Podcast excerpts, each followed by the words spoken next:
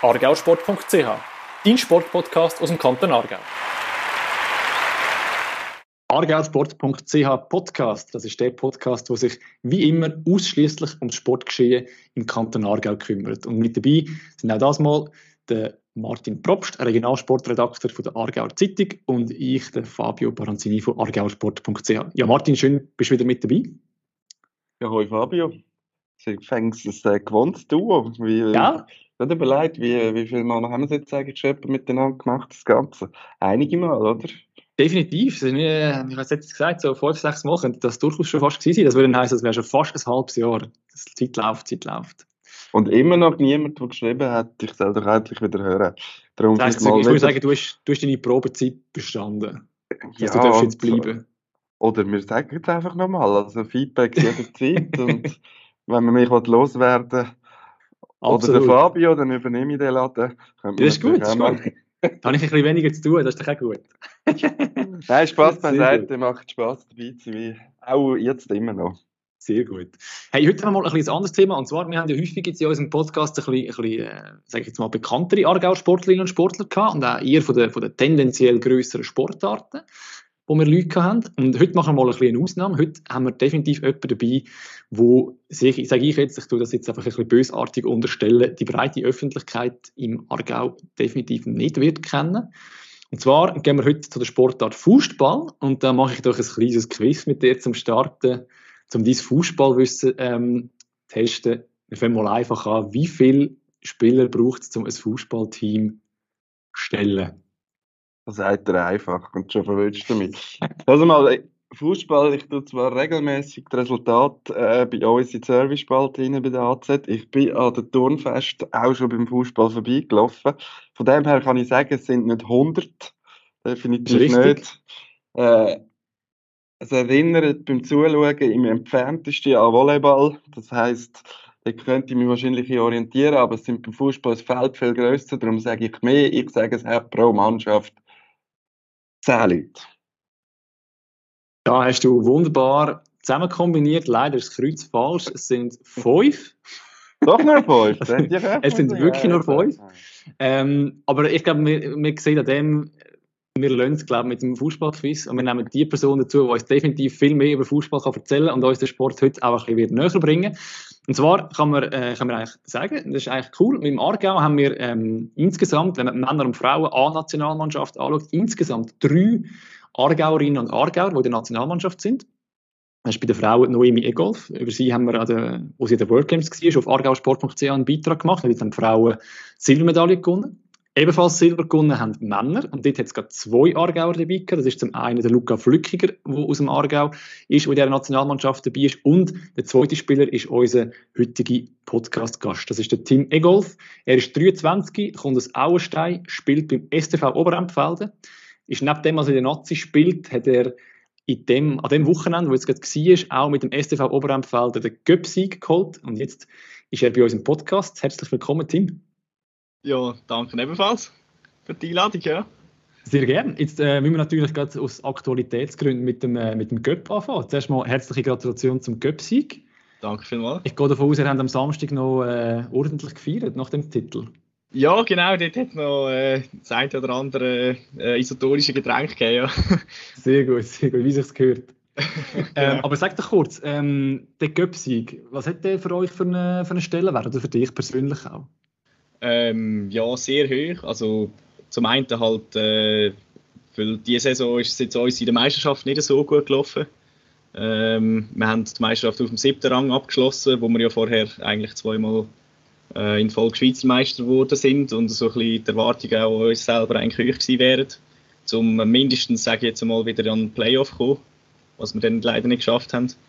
Ähm, ja, und wo wir dann so ein bisschen gemerkt haben, dass es im Göpp dafür könnte klappen, äh, ist natürlich dann äh, die Hoffnung äh, umso größer geworden, dass wir uns quasi ein bisschen abtrösten mit dem. Und äh, ja, das ist natürlich mega cool, dass es geklappt, ja. Und es ist äh, nebst dem noch der erste Göpp-Sieg in der Vereinsgeschichte, was natürlich auch noch extrem cool ist. Das wird dabei sein, ja. Sehr gut. Jetzt, jetzt hast du vorhin schon angetönt, ich kann gerade fragen, weil ich, wenn man das anschaut, ähm, ich habe, wenn ich das richtig zurückgerechnet habe, ist ein bisschen mehr als ein Jahr haben die drei Titel geholt. Du hast jetzt vorhin gesagt, der Feldmeistertitel letztes Jahr, im 21. der Hallenmeistertitel anfangs dieses Jahr, jetzt der Göpsieg. Das hat so für mich so ein bisschen ja, im Moment ist äh, Oberemfeld, da kommst du im Schweizer Fußball nicht vorbei. Jetzt hast du vorhin gesagt, Meisterschaft ist gleich nicht ganz so gut gelungen. Also wo, wo sind wir jetzt? Also ist jetzt Oberemfeld quasi das Maß der Dinge oder ist jetzt der siebte Platz äh, der, wo, wo, wo eher die aktuelle Stärke widerspiegelt? Ja, ähm, ist noch schwierig zu sagen. Also ich würde beides nicht, ich würde beide Extreme nicht äh, als das Master Dinge nehmen. Ähm, also extrem sage ich jetzt, siebter Platz ja, ja eben, wenn man es vergleicht, doch eher ein bisschen schlecht, aber ähm, ich würde sagen, die, die beiden Titel sind sicher, vor allem der erste für uns ist äh, schon auch ein bisschen überraschend gekommen. Hat wahrscheinlich niemand damit gerechnet gehabt. Äh, nach in der Halle vielleicht schon ein bisschen mehr, obwohl es dann auch immer noch eigentlich, äh, wir sind dann immer noch nicht der Favorit gewesen eigentlich. Ähm, nein, momentan, also es hat ein bisschen noch Umstellungen gegeben in der Mannschaft. Äh, mit dem Dominik Kugel ist natürlich so ein altroutinierte äh, hat uns verloren und äh, ist ja, relativ viel Erfahrung äh, aus dem Team, äh, am Team entgangen. Äh, jetzt sind wir eine relativ junge Mannschaft und ähm, ja, ich denke, wir müssen jetzt einfach weiter an uns arbeiten und dann äh, sind wir sicher wieder auf dem Weg Richtung Playoff, was auf jeden Fall auch wieder das Ziel wird sein in der Hallensaison, wo wir wieder angreifen wollen. also ich denke schon, man muss mit uns rechnen. Ähm, eben sicher, Playoff ist auf jeden Fall weiterhin das Ziel, ja. Ich muss jetzt mal gerade mal kurz dazwischen fragen. Eben, du redest von Halle, du redest von Feld. Genau. Ich, ich habe mich ja eingangs äh, schon blamiert und mein Unwissen kommt da. Ich bin aber hoffentlich nicht der Einzige, der da heute zulässt und vielleicht sich nicht ganz genau kann vorstellen was du machst und wie, wie du machst. Ähm, darum, ja, für, äh, für einen Laien wie mich oder vielleicht auch ein paar, die zulassen, erklär mal so ein bisschen in kürzester Form, wie funktioniert Fußball eigentlich genau. ja, das werde ich natürlich ab und zu mal gefragt. Ähm, man kennt es halt auch nicht so, es ist eine Randsportart. Ähm, aber ich fange eigentlich immer ein bisschen mit dem Vergleich zum Volleyball an. Äh, vom Prinzip her ist es sehr ähnlich. Also, ähm, mit den zwei Mannschaften. Äh, der erste Unterschied ist schon mal, dass man 5 gegen 5 Spieler ist. In der Mitte hat man ein Band, das ist äh, relativ schmal im Vergleich zum Volleyball und nur auf 2 Meter Höhe. Ähm, dann, wie du es auch schon gesagt hast, spielt man das im Winter in der Halle, oder zumindest in Europa, und ähm, im Sommer verrissen auf dem Rasen. Das Feld ist verrissen 20, also eine Hälfte 20 auf 25 Meter, in der Halle 20 auf 20 Meter. Ähm, und eben dann kommt immer so die Frage, ja, wie kann man das Zweifel dann abdecken? Der Ball darf einisch zwischen jeder Berührung am Boden. Ähm, und jeder Spieler darf pro Zug den Ball nur einisch berühren. Das ist so ein bisschen das Wichtigste. Also man genau. muss ein bisschen Usain, Bo Usain Bolt sein äh, gleichzeitig noch, oder wie, wenn du sagst Abdeck, eben, ich bin ja reingehauen, ich, ich kann mich mal erinnern, ich habe das, ich habe das schon zugeschaut an, an Turnfest, aber vielleicht eben nicht allzu aufmerksam und habe nur noch gewusst, es ist so ein grosses Feld. Und dann habe ich eben mhm. gedacht, das könnte doch nicht nur fünf sein, aber jetzt sind es nur fünf, eben muss man besonders schnell sein, oder? Ja, also das ist sicher von Vorteil, ähm, sagt mal, es hat sich auch recht entwickelt, so über die Jahrzehnte oder so. Ähm, ist äh, die Athletik in der Mannschaft, äh, oder das habe ich einmal so gehört von den sag jetzt mal, routinierteren Spielern, dass die schon gestiegen ist. Also man ist schon schneller und athletischer geworden auch. Ähm, Im Fußball läuft aber sehr viel auch über das Antizipieren, also dass man versucht, äh, Bewegungsablauf vom Gegner zu studieren und vorauszusehen, wo vielleicht der Schlag könnte herkommen, der Angriff und sich dann schon im Vorhinein ein bisschen positionieren kann. Ähm, darum ist es natürlich für die Anfänger, die wirklich auf dem grossen Spielfeld spielen, ab und zu schon noch ein bisschen schwierig. Ähm, da merkt man dann relativ gleich, ob einer schon mal ein bisschen Ballsport gemacht hat und das Antizipieren schon ein bisschen drauf hat. Ähm, aber das ist schon ein grosser Teil, ja. Können ihr dann auch Positionen wechseln? Oder gibt es da verschiedene Aufgaben? Einer, der immer auf die langen Bälle rennt, einer, der sich eher vorne bewegt? Oder? Aha. Ähm, also im Nachwuchs tut man eigentlich noch rotieren, dass äh, alle Spielerinnen und Spieler so ein bisschen die Positionen mitbekommen.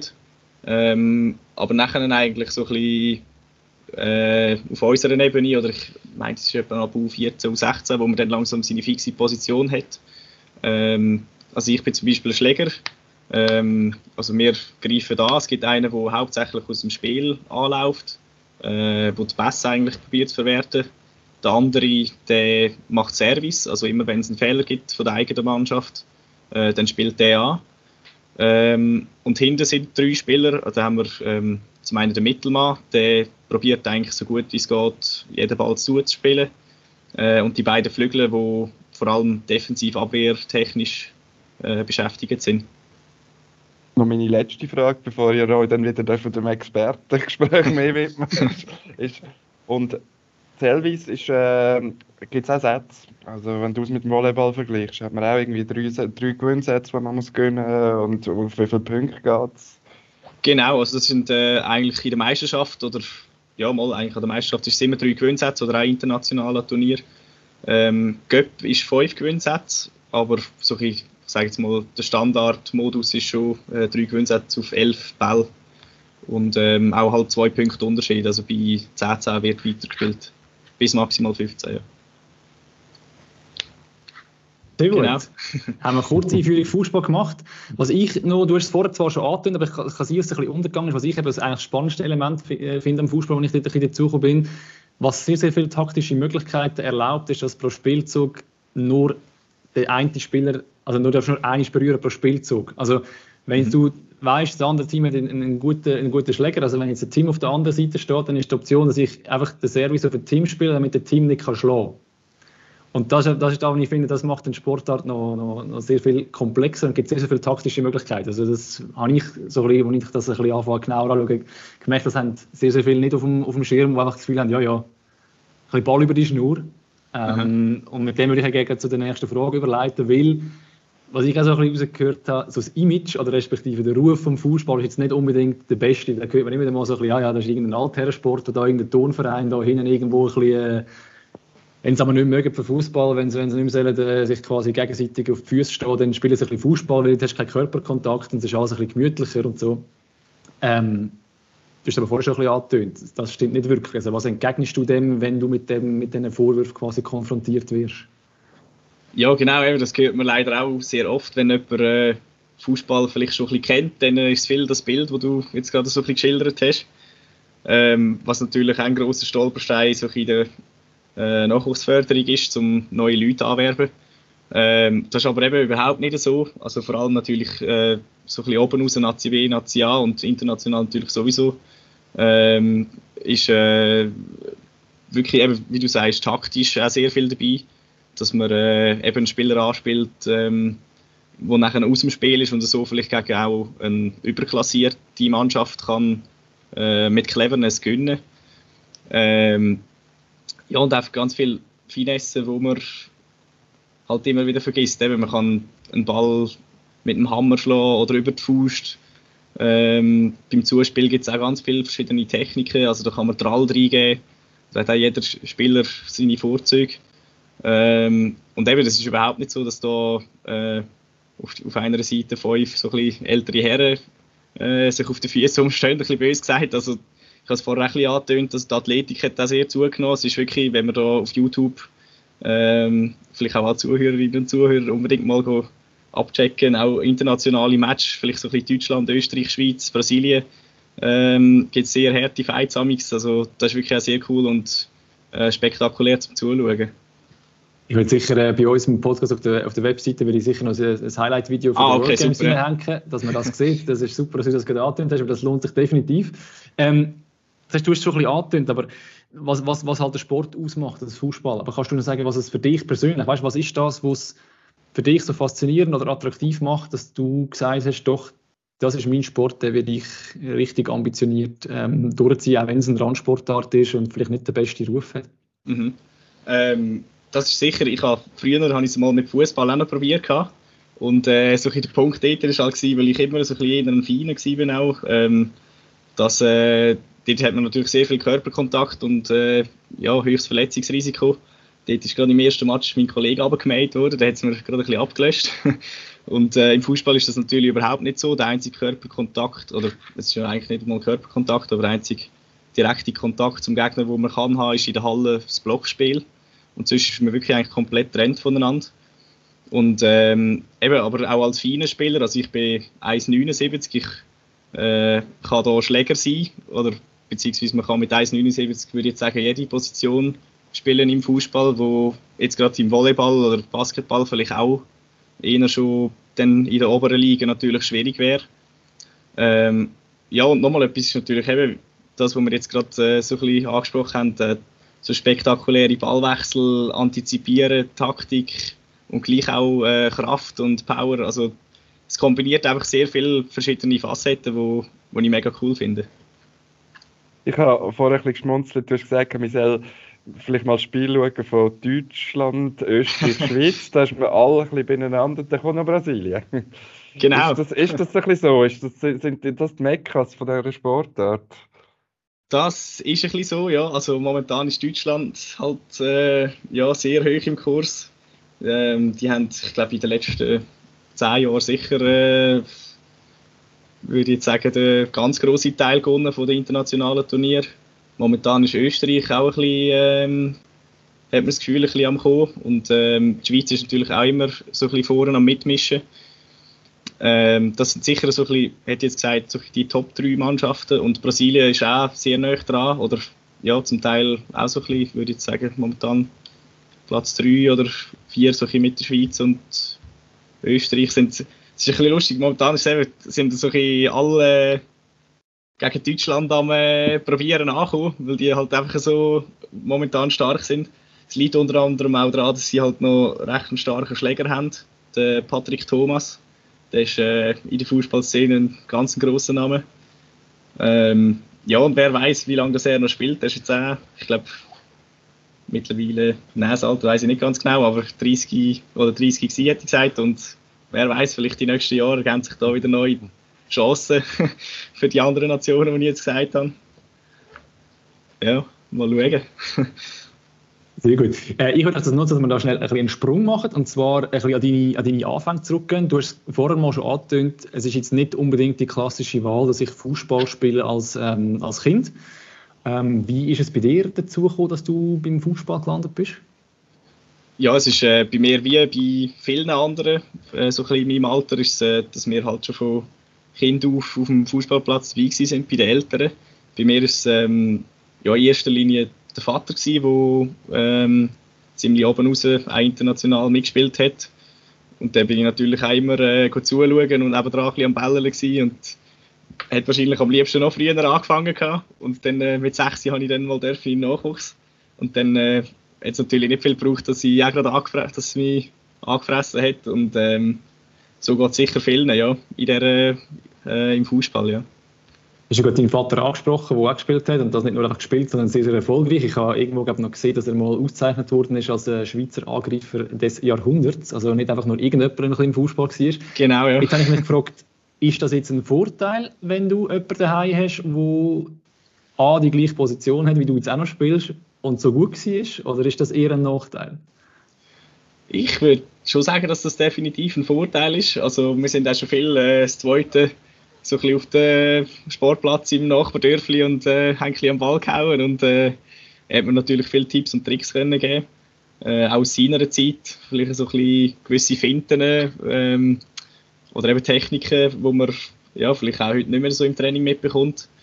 Ähm, das ist auf jeden Fall ein Vorteil. Oder auch halt nach dem Match wird natürlich immer geredet am Küchentisch äh, beim Znacht. Also nein, das, das würde ich auf jeden Fall als Vorteil werten, ja kann gleich jetzt, was ich mich gefragt habe, wenn in der, Fußballszene ist, ist, kennt man sich. Also ich sage es mal, ist, äh, ja. wird immer mal der, der Familienbegriff mal hinterführen geholt.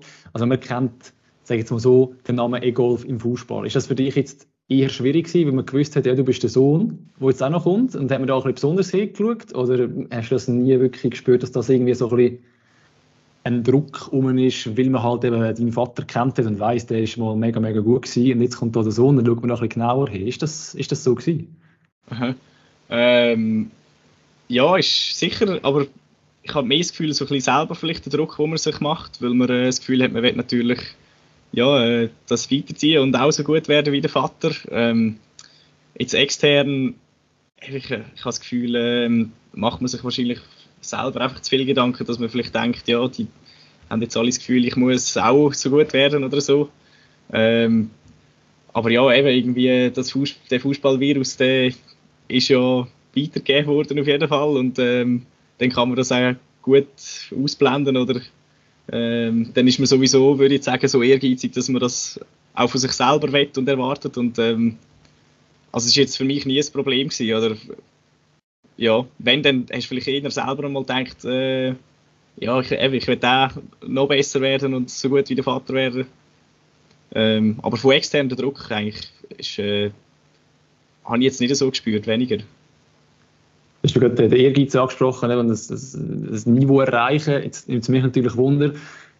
Ähm, du hast vorher, wir haben es vorher schon davon gehabt, wir sind Schweizer Meister geworden, wir sind Göpsieger geworden, wir haben schon davon gehabt, dass du in der Nazi mitspielst. Ähm, was ist der Aufwand, den du betreibst, damit du Fußball auf dem Niveau kannst spielen, wie du das jetzt machst?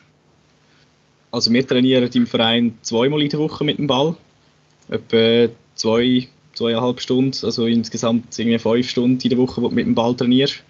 Und ähm, daheim schaust du einfach, dass du, ja, dass du noch Fitness kannst machen Während der Saison ist sicher zweimal, wo du daheim noch Krafttraining machst oder Ausdauertraining. Vielleicht zwei bis dreimal. Ähm, aber ja, eben im Vergleich zu anderen Sportarten auf dem Niveau, sage ich jetzt mal National, vielleicht ähm, ist es sicher weniger, wo man ähm, kollektiv im Verein macht. Ähm, und so kann man natürlich dann auch einen grossen Unterschied ausmachen, wenn man dann selber bereit ist, ein bisschen mehr zu machen. Ich nehme an, das ist wie, wie bei vielen äh, Randsportarten, ist das, äh, man betreibt es auch an den Randzeiten, oder? Also, du wirst nebendran ein äh, Berufs-, sonstiges Leben haben. Und wahrscheinlich alle anderen auch, oder gibt es da Profis?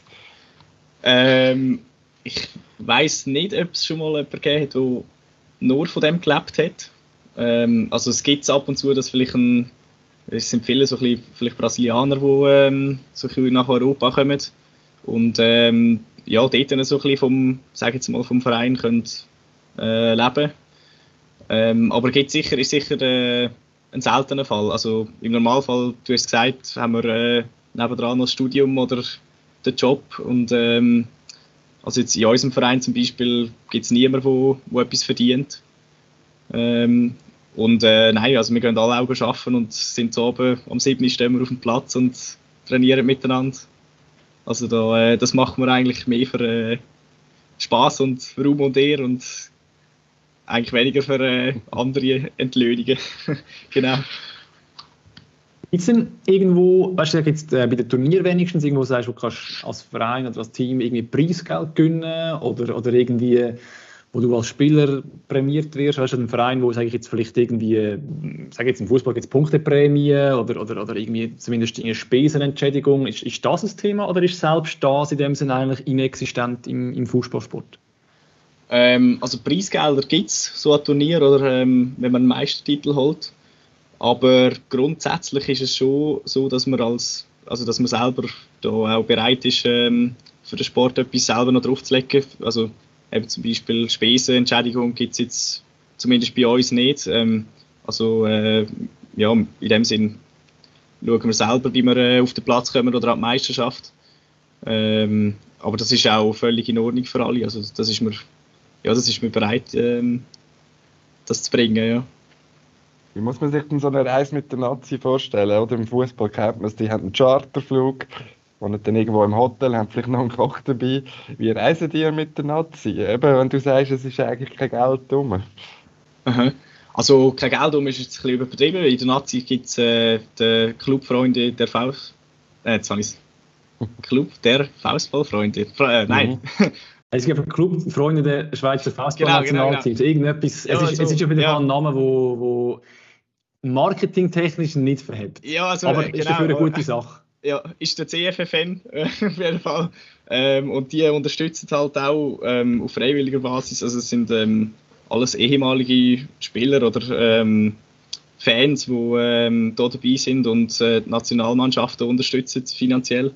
Und so ist es uns auch möglich, dann eben mit Gar und ähm, Physio und Trainer und dem ganzen Kader ähm, auch mal an internationalen ähm, Anlass zu fahren oder vielleicht auch mit dem Flugzeug sogar, wenn es es braucht. Genau. Also das heißt, wahnsinnig drauflegen musst du schon nicht für, dein, für deinen Sport, den du machst, oder? Ähm, nein, also es ist jetzt zum Beispiel dieses Jahr ist eine kleine Eigenleistung dabei gewesen, ähm, für auf Birmingham at äh, World Games. aber ich sage jetzt mal, es ist vertretbar. Also ja, wenn man äh, arbeitet oder ich sage jetzt auch als Student, wenn du ein bisschen schaust mit Ferienjobs und so, ist das äh, auf jeden Fall machbar. Wünschst Sorry, ja. Eben, man schaut ja dann gleich, oder man, man bekommt es gleich mit über von anderen Sportarten. Würde man sich dann wünschen, dass das irgendwann sich könnte verändern, kann sich verändern, oder ist das einfach die Realität, die das Fußball hat und wird auch weiterhin haben? Ähm, so in der Stellenwert als Randsportart meinst du, oder? Ja, genau, aber eben auch, dass dann vielleicht noch, eben, ihr du sagst in Augen nicht um Hunger tun, aber dass halt vielleicht gleich noch ein mehr Unterstützung um wäre, all das. Mhm. Ähm, ja, also ich denke, das geht so ein bisschen Hand in Hand vielleicht mit der Popularität. Also ähm, ich sage jetzt mal, wir haben äh, gute Sponsorenarbeit, äh, zum Beispiel bei uns im Verein. Ähm, ist aber natürlich auch mit äh, großem Aufwand von unserem Vorstand verbunden. Ähm, aber ich denke, wenn man es irgendwie würde hinbekommen, dass, dass es mehr Nachwuchs wird geben und vielleicht, äh, dass man die Events ein bisschen mehr würde auch, auch mal im Fernsehen sehen oder ähm, dass man es einfach, dass man Popularität könnte irgendwie steigern und das näher an solche die, ja, sag jetzt mal, äh, beliebten oder bekannten Sportarten bringen, dann äh, könnte man sich vielleicht ein bisschen aus dem, ähm, aus dem Titel raus, rausbringen für eine Sportart, ja. Ich, ich mag mich erinnern, am, am äh, eidgenössischen Turmfest haben die, glaube ich, ein Länderspiel gehabt, ist das richtig? Oder oft in, im Rahmen von Turmfest gibt es noch Länderspiel. Ähm, sind das so Möglichkeiten, wie, wo man kann die Plattform suchen kann? Oder was denkst du? Du hast das Fernsehen vorher gesagt, was wahrscheinlich extrem ein weiter Weg ist, aber ja, schon, ja. Also ähm, eben so grosse Feste ist auf jeden Fall, ähm, jetzt, äh, wenn man so mal einfach auf die Schweiz äh, absteckt, äh, wäre das eine grosse Bühne natürlich, wo man Fußball kann präsentieren kann. Ähm, das hat es auch schon gegeben. Also das ist, das ist sicher etwas Wichtiges, wo wir, wo wir haben. Ähm, es gibt auch immer wieder Länderspiele im Rahmen von Turnieren, wo ähm, auch Nachwuchsspielerinnen und Spieler viel dabei sind und zuschauen und das dann natürlich vielleicht lässig finden und ihren Kolleginnen und Kollegen erzählen. Also das ist äh, sicher ein, wichtiger Faktor, ja, um das weiterzubringen. Bist du ja, jetzt sind wir schon in der Nationalmannschaft-Thematik inne. Ähm, du bist da ja mit der, mit der Schweizer Nazi an zwei grossen Turnieren gewesen. Sind, wenn ich richtig nachgeschaut habe, wegen Corona deine ersten zwei offiziell grossen Turniere gewesen, wo du dabei bist. Ähm, genau. Das war einerseits die Europameisterschaft, gewesen, wo, wo wir Bronze gewonnen haben, und die World Games, wo, wo wir Silber geholt haben. Mhm. Kannst du mir schnell sagen, wie hast du die, die Turniere jetzt ähm, erlebt, gehabt, deine, deine ersten grossen Wettkämpfe für die A-Nationalmannschaft? Ähm, ja, das ist natürlich gewaltig. Also schon nur so ein bisschen, äh, wie viele Zuschauer das hat, so im Vergleich zu einer Nationalrunde oder zu einem Turnier oder so. Das ist natürlich schon mal ganz anders äh, kribbelig. Ähm, auch das ganze Drum und Dran natürlich, die Fahrt vom Hotel auf den Platz. Ähm, da ist man äh, völlig auf Nadeln natürlich, wenn man neu dabei ist. Äh, ist aber auch mega lässig. Also natürlich, wenn man, äh, es hat jetzt noch ein paar Spieler dabei gehabt, die auch noch nicht lange dabei sind. Ähm, du hast ja gesagt, der erste offiziell ähm, Anlass. Vorher war ja noch Schneeverdingen, wo man nicht wirklich so zählt hat, sage sag ich jetzt einmal. Äh, dort sind viele eben so das ganze erste Mal dabei gewesen, auch mit mir.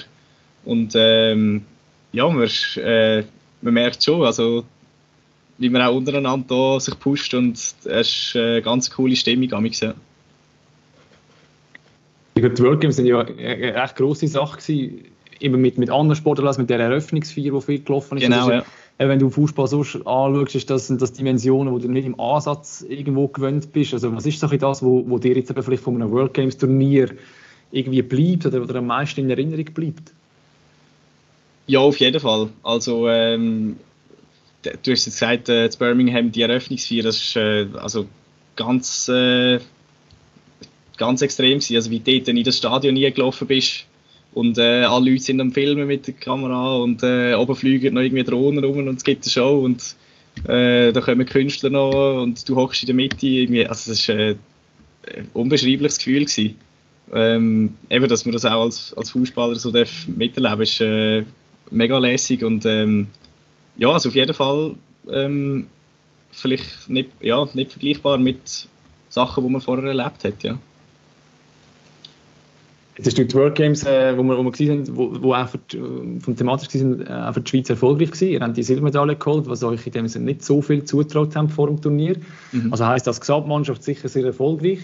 Jetzt für dich persönlich hätte ich jetzt gesagt, ich sehe, du bist nicht extrem viel zum, zum Einsatz gekommen. Gleich ist es aber eigentlich so ein das Highlight, wo man darauf hinschafft und dann, und dann kann man gleich nicht so viel spielen, wie man sich das vielleicht im Idealfall gewünscht hätte. Ähm, wie geht man mit so einer so einer Situation um? Weil ich stelle mir gerade vor, dass das durchaus gerade mental schon nicht so einfach ist, wenn man eigentlich weiss, hey geil, das ist ein riesen Turnier und dann bist du aber primär an der Seitenlinie. Mhm. Ja, genau, das ist äh, wirklich noch, noch schwierig. Irgendwie auf der einen Seite freust du dich natürlich extrem, äh, dass mit der Mannschaft den zweiten Rang hast können, äh, erreichen und du bist ja auch dabei und trägst dazu bei, auch wenn du äh, neben der Linie stehst und äh, führst dein Team an und unterstützt es trotzdem, so gut es geht. Ähm, klar, aber du sprichst auch, auf der anderen Seite erhoffst du natürlich, dass du selber auch spielen kannst.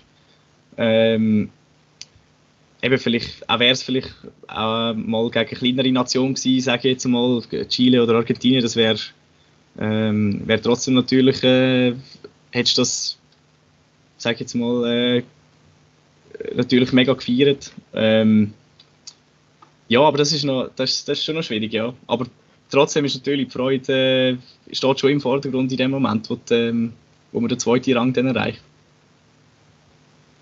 Ich glaube, du bist, du bist jung, also das äh, denke ich, das ist ja wahrscheinlich das Ziel, oder? Einmal die Rolle zu haben, dass man dann auch in den grossen Spielen der ist, der zum Einsatz kommt. Das ist das, spiele ich das ein bisschen richtig raus? Ja, auf jeden Fall. Also äh, das ist jetzt auch überhaupt nicht irgendwie äh, ein Grund gewesen, um zu sagen, ich, ich wäre nicht bereit, irgendwie zum gerade arbeiten oder so. Also, ähm, eben die Saison ist so uns auch nicht so gelaufen. Also man muss da schon auch das relativieren. Aber ähm, nein, auf jeden Fall. Also da bleiben wir völlig dran und äh, arbeiten hart weiter und dann äh, irgendein klappt es, ja. Ich will gleich schnell einhängen, du gesagt hast, es ist mental schon nicht ganz einfach. Wie wichtig ist die mentale Komponente? Gerade jetzt bei deiner Position, du bist, du bist ja der Angreifer, im Endeffekt Service und, und, und, und äh, der Abschluss eigentlich ist auf deiner mhm. Position. Wie wichtig ist das mental? Weil du hast ja jetzt schon sehr viel Verantwortung für das ganze Team. Also wenn, es dir jetzt gar nicht läuft, dann könnt ihr hinten eigentlich machen, was sie wollen, blöd gesagt, und es, es ändert am Spielausgang nicht gleich viel, wenn du einen guten oder einen schlechten Tag hast. Also wie, wie, wie ist das da von der mentalen Komponente her? Also das finde ich, wird völlig unterschätzt, habe ich auch noch das Gefühl. Also das macht aus meiner Meinung sicher 60% aus oder so, vielleicht sogar noch mehr. Ähm, das ist, also das merkst du selber als Spieler irgendwie, je nachdem schon beim Einspielen so ein wie der Tag heute ist und ähm, also das ist wirklich, das ist ganz extrem. Ähm, da hat es auch schon Tage gegeben, dann hast du irgendwie, hast du nicht mal gross müssen studieren, wo du jetzt willst schlagen Es ist irgendwie einfach alles aufgegangen. Und auf der anderen Seite eben vielleicht äh, auch ab und zu jetzt die Saison, wo es uns nicht so gelaufen ist. Man sagt ja, es ist ein bisschen der Wurm drin, oder? Es hat sicher auch mit dem Mentalen zu tun dass man sich äh, dann so ein bisschen selber zerfleischt und Gedanken macht und dann vielleicht fast zu viel will und äh, zu viel erwartet von sich selber. Also das äh, Mentale, das, das ist sicher ganz ein großer Teil, wo man vielleicht im Fußball immer noch fast ein bisschen unterschätzt. Ist das etwas, wo du, weil du es ja eben sagst, du, du hast das ja erkannt in dem Sinne, ist das etwas, wo du kannst und willst daran arbeiten? Oder wie, wie, wie sieht das aus, jetzt die Komponente in dem Sinn, wo bei dir jetzt persönlich einfach, ich weiß in Breite hast du sie angesprochen, wird es nicht in dem mhm. Sinn jetzt irgendwie von allen Spitzenteams trainiert oder so, aber jetzt für dich persönlich, ist das, ist das etwas, wo du daran schaffst? Ähm, ja, auf jeden Fall. Es ist für mich selber momentan vor allem so ein bisschen ähm, probiere ich damit zu arbeiten, wie ich auf den Platz gehe. Also auch ein bisschen ähm, ja, schon nur der Auftritt irgendwie, mit welchem Mindset, ähm, dass, ja, das klingt ein bisschen blöd, aber dass es nicht einfach der Lieb ist, der äh, allen noch gut Schuhe finden oder so in dem Sinn, oder dass der da einmal, ja, so ein den coolen Hund probierst rauszuhängen, das ist manchmal nicht so einfach, aber ähm, vieles ist ja auch von außen, also wenn man so ein den Auftritt hat, dass sich dann das zurückspiegelt auf deine Mentalität ähm, und du nachher dann auch so ein bisschen so spielst oder dich verhaltest, ähm, aber ja, das, da ist sicher auch noch äh, viel zu machen und also da bin ich auch auf jeden Fall dran, ja. Du hast vorhin mal angetönt, du, du, du bist Student, also du bist in im Studium. Ähm, ja, irgendwann ist ein Studium fertig, dann steigt man im Berufsalltag ein und so. Ist das, wenn du so früher denkst, ist dann weiter verbindbar? Und ja, erzähl vielleicht zuerst mal genau, was du überhaupt studierst gerade. Mhm. Äh, also ich studiere momentan Energie- und Umwelttechnik an der FHNW in Bruck. Also so umgangssprachlich Umweltingenieur, äh, was mir sehr gut gefällt, ja. Ähm, aber das stimmt natürlich. Im Studium bist du schon äh, flexibler, sage ich jetzt einmal, als wenn du vielleicht in einem Beruf bist und mehr Verantwortung hast. Ähm, das ist sicher ein bisschen so, dass ähm, Spieler, die einen Job haben und vielleicht eben gerade noch in der Nazi dabei sind, dass die relativ viel dann auch müssen, ähm, einmal frei nehmen für, ähm, für den Sport oder ja, äh, das wird dann sicher auch noch kommen, ja. Jetzt, äh, wenn alles rund läuft, bin ich einem Jahr fertig, dann werde ich dann auch müssen ein bisschen mehr dran geben, sage ich jetzt mal. ähm, ja, aber eben, wenn du, natürlich, wenn du ehrgeizig und angefressen bist, dann äh, ist dir das auch wert. Wenn wir gerade ein bisschen den vorausschauen, dann schauen wir doch noch ein bisschen äh, sportlich voraus. Also was ist so ein bisschen das nächste oder deine nächsten Ziele, wo du so ein bisschen anpeilst jetzt fußballerisch? Aha. Ähm, ja, also auf jeden Fall würde ich jetzt mal sagen, in der Nazi A, dass wir jetzt regelmäßig sicher in den Playoff reinkommen. Ähm, und ähm, für mich persönlich, vielleicht auch so äh, hinsichtlich Nazi, dass ich mich da ja, einfach vielleicht jedes, jede Saison noch ein bisschen besser kann etablieren und mich möglichst schnell kann äh, so ein bisschen Hauptschläger, an die Hauptschlägerposition kann kämpfen. Ähm, das ist auf jeden Fall das grösste Ziel so ein bisschen momentan, ja. Und ich glaube, nächstes Jahr wäre in Deutschland noch die WM, ähm, wo in Mannheim, genau. Zusammen richtig mitbekommen, sind die Deutschen relativ gut im Organisieren von Grossanlässen. Ich habe mal gehört, dass sie wollen, äh, das erste Mal quasi ein Finalspiel in einer Indoor-Arena machen, wo sie dann äh, Rasen verlegen und das entsprechend dann auch äh, quasi medial, also fernsehmäßig aufziehen. Also von dem her, das äh, tönt ja durchaus nach einer, nach einer schönen Plattform, wo wahrscheinlich auch cool wäre, um dabei zu sein. Also dort wird man natürlich unbedingt dabei sein als äh, Schweizer Fußballer oder allgemein als Fußballer, würde ich jetzt mal sagen. Ähm, ja, und da schaffen wir auf jeden Fall auch härter hin, dass das längt nächstes Jahr da sind äh, die Hoffnungen sehr groß, ja. Sehr gut, dann äh, wünschen wir dir doch alles Gute für das. Hoffe, dass du an der WM dabei bist und bitte auch ein bisschen mehr spielst, als das nach der World Games der Fall war, dass du eben, wie du es gesagt hast, langsam Schritt für Schritt an die Hauptschlägerposition herkommst. Danke dir vielmals, dass du dir Zeit genommen hast und alles Gute. Ja, ich auch nochmal danke vielmals. Macht's gut. Ja, und selbstverständlich ist das Wochenende noch mehr gelaufen als nur der Göppfinal im Schweizer Fußball, wo unter anderem der STV Oberempfehlen gewonnen hat. Wir haben auch noch andere Sachen gehabt und da hast du dich damals darum gekümmert, Martin. Du hast ein bisschen geschaut, was gelaufen ist in den letzten Tagen im Aargau Sport. Was ist dir da besonders ins Auge gestochen? Ja, ganz genau. Äh, als allererstes ist mir Joy Steck ins Auge gesprungen, sozusagen. Sie hat äh, Sie spielt bei der FC Aarau Frauen und die haben äh, das erste Mal in dieser Saison gewonnen. Und zwar gerade mit 3-1 auswärts gegen Luzern. Und ja, wieso ist mir Joy ganz besonders aufgefallen? Sie war an allen drei Goals beteiligt. Gewesen. Das 2-0 und das 3-0 schießt sie selber. Und beim 1-0 setzt sie die Verteidigerin so unter Druck, dass es ein Eigengoal gibt. Also nahe am Hattrick. Und äh, für die FC Aarau Frauen ist das umso schöner, der Sieg jetzt schon gegen ein wirklich äh, gutes Team in dieser Liga. Ähm, weil so setzen sie sich vom, vom Tabellenende schon ein bisschen ab und ihr primäres und grosses Saisonziel ist ja erneut der Ligaerhalt. Sie wollen ein bisschen gegen schauen und das ist jetzt das erste Mal gewesen, was sie das andeutet, dass das durchaus könnte gelingen. Sehr gut, das ist doch eine erfolgreiche News und erfolgreich sind auch die Aargauer Kunstturnerinnen und Kunstturner gewesen.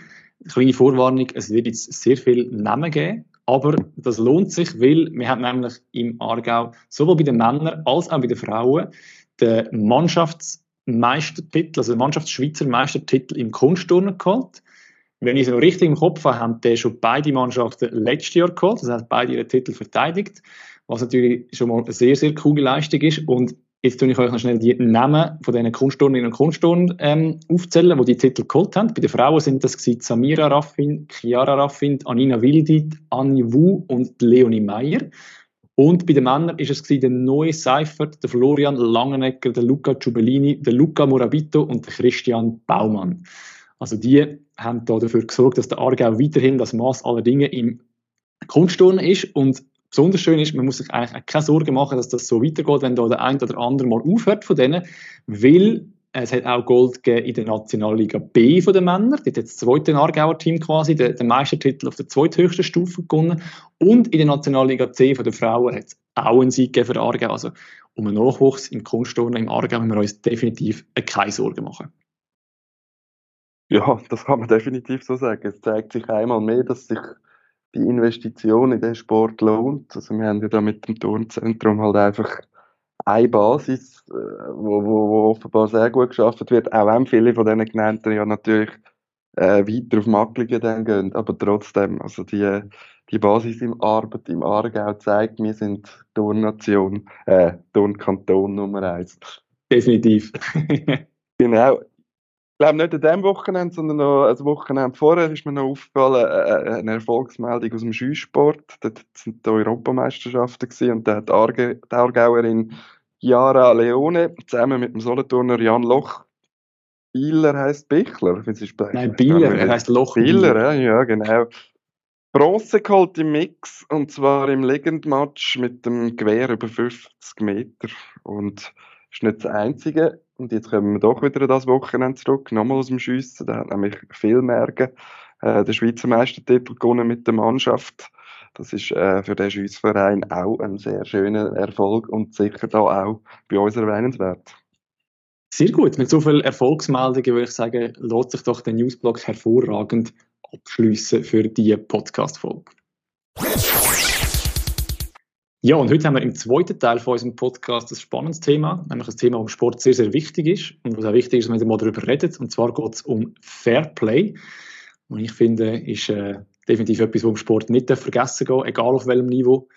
Wenn wir vielleicht noch das Beispiel nehmen vom Fußball, das wir vorher gehabt haben, dort wird Fairplay auch sehr, sehr hoch geschrieben oder groß geschrieben. Das ist nicht sehr wichtig. Also gerade dort ist vor allem eine Situation, oder, wenn wir den Ball quasi mit dem Arm spielen, da gibt es noch Körper ähm, dass man den am Körper hat. Das dürfen wir nicht. Das ist ähm, nicht erlaubt. Und das gibt es manchmal, dass das der Schiedsrichter nur sehr, sehr schwierig sieht. Und dort ist es eigentlich am Spieler dann quasi zuzugeben, dass der Ball am Körper war. Und das wird eigentlich erwartet, dass man das macht. Das, das gehört sich als Fußballer so, dass man das immer fair zugibt, egal welcher Spielstand das ist. Also auch wenn es Satzball ist oder Matchball, Körper wird zugegeben.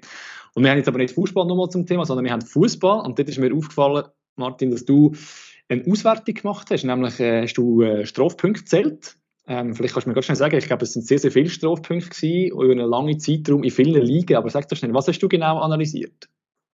Ganz genau, uns hat es äh, da bei der Aargauer Zeitung Wunder genommen. Wer sind eigentlich so die bösen Buben im Regionalfußball bei uns und welche sind die braven Schäfli? Ich habe dann mal die Fließarbeit in Angriff genommen und habe wirklich zurückgeschaut, seit es die Strafpunkte gibt. Das war in der Saison 2010, 2011, gewesen, wo man das eingeführt hat habe ich wirklich zurückgeschaut und von allen äh, Teams, die im Aargauer Fußball, jetzt muss ich das vorstellen, das ist die Zweitliga bis ab in die Fünftliga, äh, irgendwann in der Meisterschaft teilgenommen haben in diesen Jahren, habe ich herausgesucht, wie viel das, das Team in dieser Saison an Strafpunkten geholt hat.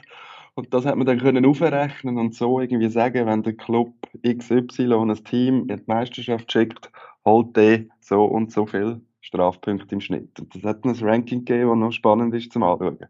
Sehr gut. Bevor wir das Ranking anschauen, musst du mir ganz kurz erklären. Ich weiß, dass es Strafpunkte gibt. Aber für was gibt es alles Strafpunkte? Kann man das so einfach irgendwie zusammenfassen, dass wir da irgendwie alle auf dem gleichen Stand sind? Ja, es gibt eine Liste, die, das definiert, äh, für was gibt was. Wir können anfangen mit etwas, was jeder kennt, eine gelbe Karte. Wenn es die allererste ist, die du holst, gibt es einen Strafpunkt. Also wenig. Ist auch immer noch verbunden mit einer Bus, äh, wo man zahlt als Verein. Ja, bei der gelben Karte summiert sich das dann auf. Also wenn man jetzt ein regelmäßiger Sünder ist, kann es dann irgendwie, ich glaube, für die, für die vierte Karte gibt es dann schon vier Punkte oder irgendetwas, ja. Äh, rote Karte als Beispiel, wenn es ein gröberes Feld ist, gibt es sechs Punkte. Da gibt es einfach so diverse Abstufungen, die dann aufgeht bis zu, wenn es dann um Beleidigungen geht, äh, rassistische Äußerungen und so weiter, gibt es sofort mal 18 Strafpunkte. Das ist die höchste Sofortpunkte-Ding. Aber dann wird man auch noch gesperrt und dann wird es richtig halt. Das heisst, äh, pro Monat, wo man gesperrt ist, gibt es glaube mindestens zwölf Strafpunkte und eben gerade bei so, weiß ich was, Ausschreitungen und so weiter, gibt doch so recht lange Sperren und so kann es dann durchaus mal sein, dass ein Team 500 Strafpunkte halt in einer Saison. Hat es im Aargauer Fußball auch gegeben. In diesen 10, ja, 11 Jahren, was sind sie, 2010, sind es, glaube ich, zweimal ein Team, hat ein Team gehabt, das über 500 Strafpunkte geholt hat. Und äh, das ist sicher gewesen, wenn es äh, nach dem Spiel eine Ausschreitung gegeben hat, wo dann oft auch noch der Schiedsrichter angegangen ist und so weiter. Ja, das so kurz zusammengefasst, wie das funktioniert. Für was gibt es Strafpunkte? Ja, wenn wir schnell eine zweite Frage stellen, mit den Strafpunkten sind. Jetzt, jetzt ist es ja schön, wenn wir die, wenn wir die haben, aber haben die auch einen, einen Einfluss, oder respektive welchen Einfluss haben die auf einen, auf einen Meisterschaftsbetrieb? Weil im Normalfall, mindestens soweit ich es weiss, geht es nach Punkten und Goalverhältnis und all diese Sachen und nicht nach Strafpunkten. Oder kommen die Strafpunkte dann gleich noch irgendwo zum Tragen? Also lohnt sich das für einen Verein aufzupassen, ja. dass man nicht zu viele Strafpunkte hat? Ja, absolut. Und zwar aus zwei Gründen. Also zum einen, du hast es vorher schon gesagt, als man die Strafpunkte eingeführt hat, hat man gesagt, man will äh, die fairen Teams belohnen und, und hat gesagt, es ist neben den geholten Punkten, also Punkte im Sinne von Meisterschaftspunkten, äh, das zweitwichtigste Kriterium geworden. Also wichtiger als das Goalverhältnis, wichtiger als eine Direktbegegnung, äh, um was es alles noch gibt. Also sprich, wenn zwei Teams punktgleich sind in der Meisterschaft, dann ist das besser klassiert, wo weniger Strafpunkte gehalten hat. Und es hat immer mal wieder gegeben, die Geschichte vom, vom Aargauer Fußball, dass, dass sogar der Aufsteiger bestimmt hat. Also ich, ich, mag mich noch erinnern, äh, der FC Kapperler Hof ist so ein Beispiel gewesen. Die sind, die sind wirklich aufgestiegen, weil sie einfach äh, unter diesen zwei punktgleichen Teams das fairere Team gewesen sind. Sehr schön. Ja, das ist wirklich eine spezielle Geschichte weil sie, sie haben so ein den Ruf gehabt als als Verein von der Sekundos so ein bisschen, äh, äh, eine unfaire Truppe sein. Und äh, er, der Präsident hat mir dann auch erzählt, das stimmt, der Ruf hätten sie gehabt, aber umso stolzer ist er dann gewesen, dass ausgerechnet sie dann als erstes Team aufsteigen. Ja. Sehr schön, also Fairplay lohnt sich, ja? Ja, zum einen das und da gibt es auch noch Geld zu gewinnen. Und zwar, äh, nehmen wir als Beispiel die zweite Liga AFV, also die höchste im Aargauer Fußball. Wenn du dort das erste Team bist, pro Saison gibt es 4000 Franken was im Regionalfußball doch noch ein ordentlicher Batzen ist. Äh, als Zustoff für die Kasse. Also lohnt sich aus mehreren Gründen, ja. Sehr gut, aber dann lass uns doch mal die Ergebnisse anschauen. Du hast ja eben fleissig gezählt und gerechnet. Ähm, was ist jetzt denn das Ergebnis, das rausgekommen ist dabei? Also wer sind jetzt da die Bösen und wer die Lieben? Ganz genau.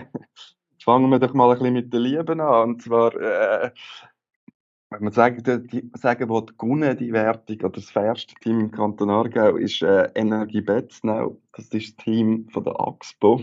Verbunden, darum auch mit Energie. Also die haben etwas zu tun mit dem, mit dem Stromkonzern und auch mit dem Kraftwerk Betznau. Die sind die allerfairsten. Wenn die an der Meisterschaft teilnehmen, die spielen in der 5. Liga, glaube ich, die und je, ähm, holen die gerade mal 24,5 Punkte im Schnitt. Und das ist natürlich, ja, kann man sagen, man hat wahrscheinlich genauso viel Match im Jahr. Das heisst, eine geile Karte pro Match, das wär's. Also, um sich einordnen, das ist äh, sehr fair. Und äh, am anderen Ende von der Skala wäre dann Desportivo Portugues Aarburg, ähm, wo über 100 holt und zum genau sein 104,2 im Schnitt. Und äh, ja, das zeigt so ein bisschen die Verhältnisse im Aargauer Fußball. Es ist doch recht, wenn wir vorher die Listen angeschaut haben, es ist mit gelben Karten allein ist der Unterschied irgendwann nicht mehr zu erklären. Und äh, ja, was wir vorher schon gesagt haben, gewisse Ausreißer gegen oben, also wenn du mal ein Spiel hast, sie sind aber lustigerweise keine von diesen beiden Teams, die 500 geholt haben, aber sie haben die Ausreißer auch mal gehabt. Die spielen eine Rolle, aber nicht nur. Also bei ihnen zeigt dann sind immer noch bei Desportivo zeigt dann der Vergleich, sie sind halt auch über all die vielen Jahre äh, fleissige Strafpunktesammler. Und ja, es hat sich dann so ein bisschen das Klischee tatsächlich bewahrheitet, dass, dass es oft Vereine sind mit Sekundos, wo, wo, wo da oben ausschwingen. Äh, nicht nur, muss man sagen, es gibt auch sehr vorbildliche. Äh, vorher angetönt, die FC Kapplerhof ist gar nicht so schlimm, wie er das Gefühl hat. Sie, sind allgemein da gut drin. Und ja, ich habe dann den Präsidenten gefragt vom Aargauer Fußballverband, was er denkt, ob ihn das überrascht, dass jetzt das Klischee äh, sich bestätigt. Und er hat gesagt, nein, eigentlich nicht, weil, weil gerade dort werde Fußball einfach oft anders gelebt. Also, fast, er hat gesagt, fast ein bisschen überhöht. Er hat immer das Gefühl, es sei gerade ein WM-Final, wo wo es um alles geht. Und er sagt, am Schluss ist es doch ein Fußballspiel. Aber dass das zum einen dazu führt, dass dann ruppiger wird und schon mal per se mehr Strafpunkte gibt, aber dann auch Gefahr besteht, dass dann vielleicht nachher effektiv dann noch darüber ausgeht, dass dann weiß ich was gibt. Ja, hat dann logischerweise der Sportivo, wo jetzt das Jahr keine Mannschaft mehr stellt, sie wissen ja gar nicht, ob es weitergeht im Verein, aber konfrontiert mit dem Ganzen und sie haben dann äh, ja eigentlich sich fast ein bisschen in die Opferrolle begeben und gesagt, es sei äh, fast ein bisschen systematisch, dass die Schiedsrichter halt gegen die Sekundovereine äh, per se schon schneller pfeifen, weil sie den Ruf haben und so weiter. Sie äh, sind so weit gegangen und gesagt, der AFV sagt sogar, der Schiedsrichter, ähm, passen auf bei den Portugiesen, die spielen unfair. Ja, es ist dann weitergegangen. Er sagt dann auch, dort, dort wo sie so viele Strafpunkte geholt haben, weil sie angeblich den Schiri bedroht haben, das sei erfunden gewesen. Ja, alles das. Der AFV damit konfrontiert, hat das dann in die Welt von der Merli äh, verschoben und gesagt, das ist eigentlich alles, was es zu dem zu sagen gibt. Ja, Schussgeld gegen Aussage, äh, ja, das sind aber so die beiden Aussagen, die man können treffen ähm, ja, grundsätzlich aber dürfen wir glaube ich sagen, ähm, der Fußball im Aargau ist nicht unfair. Ich wollte fragen, hast du Vergleichswert zu, zu anderen Kantonen? Oder kann man da irgendetwas sagen? Sind die Werte aus dem Aargau irgendwie höher, tiefer als irgendwie vielleicht umliegende Kantone? So gibt es da irgendwie Vergleichswert? Ja, wir machen jetzt gerade die gleiche Arbeit für den Solothurn, für den Solothurner Verband. Musst du wieder durchrechnen? Nein, das macht der Kollege, der Raffi Wärmelinger. Ähm, dann haben wir dann wirklich einen Vergleich, aber was man so ein bisschen rausgespürt aus dem Gespräch, also sie sind recht zufrieden, aber auch wenn man so ein bisschen den Maßstab nimmt, wenn man schaut, wie viele Teams haben jetzt über, über 80 Strafpunkte in einer Saison, wo es dann schon ein bisschen höher wird, sind das im Aargau, glaube ich, noch 8, 16, wenn ich es auswendig im Kopf habe. Und das zeigt doch, eine, eine grosse Mehrheit der Vereine ist da, ja, wenn man 60 Strafpunkte macht, das ist, das ist jetzt nicht weiß ich was, über eine ganze Saison verteilt. Also das ist durchaus erklärbar mit einem ganz normalen Spielverhalten, was halt mal eine geile gibt oder zwei. Und ich glaube, da ist der Fußballverband auch im Aargau zu Recht ein bisschen stolz darauf, dass sie sagen, wir sind äh, grundsätzlich läuft bei uns sehr vieles sehr gut, auch wenn es die Ausreißer gegen oben gibt, die wir nicht wollen, auch wenn es gewisse Teams gibt, die die Tendenz vielleicht eher ein bisschen zu viele Punkte sammeln. Alles, ja. Doch was dann wirklich, was ich wirklich spannend gefunden habe und was ich selber nicht gedacht habe, mich hat dann äh, vom Fußballverband hat mich dann der Geschäftsführer gefragt, ob ich eigentlich wüsste, wer dann im Moment äh, die grössten Probleme machen. Und da würde ich dich gerne einfach mal fragen, ob du eine Ahnung könntest haben, was genau die grösste Herausforderung ist. Uh, das ist noch schwierig, wenn ich natürlich nicht genau weiß, was da alles dazu zählt, aber äh, weiß auch nicht. Beleidigungen gegen Schiedsrichter? Ich weiß es nicht. das schenkt sicher am meisten ein, wenn es wirklich darum geht, wegen der effektiven Punkte.